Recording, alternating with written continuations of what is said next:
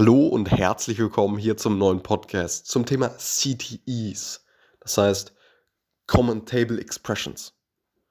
Und da sind wir ganz klar beim Thema SQL und ja, zu Deutsch würde man sagen allgemeiner Tabellenausdruck. Und ja, das ist, das ist eine benannte Unterabfrage.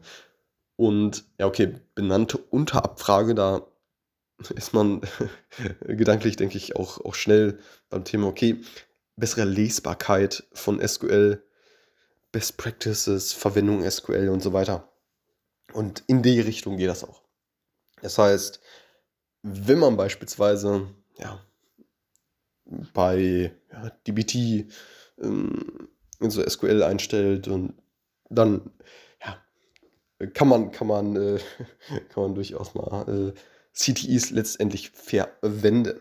So, und starten wir direkt rein. Also, ja, eine, eine CTE kann wie eine View halt verwendet werden, da es sich ja um einen temporären Ergebnissatz handelt. Ähm, ja, im, Im Gegensatz zu, zu einer View kann eine CTE jedoch innerhalb des ähm, oder der gleichen Select-Anweisung beziehungsweise Select, Insert, Update, Delete ähm, Create View Anweisungen verwendet werden.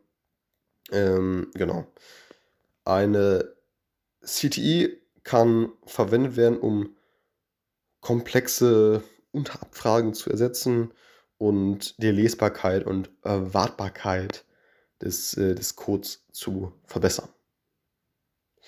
Eine CTE muss von ähm, ja, einer Select, Insert, Update, Delete oder Create View Anweisung halt gefolgt werden und ja, in einer, in einer einzigen Anweisung können mehrere CTEs definiert werden, die durch, ja, letztendlich durch ein, ein Komma getrennt sind.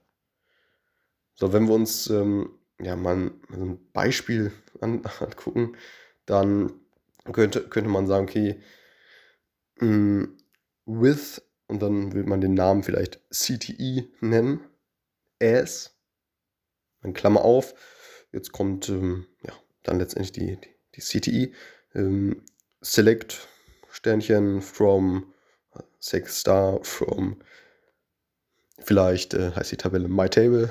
Und dann where column 1 equals value x oder wie auch immer. So, dann schließt man das Ganze mit einer Klammer.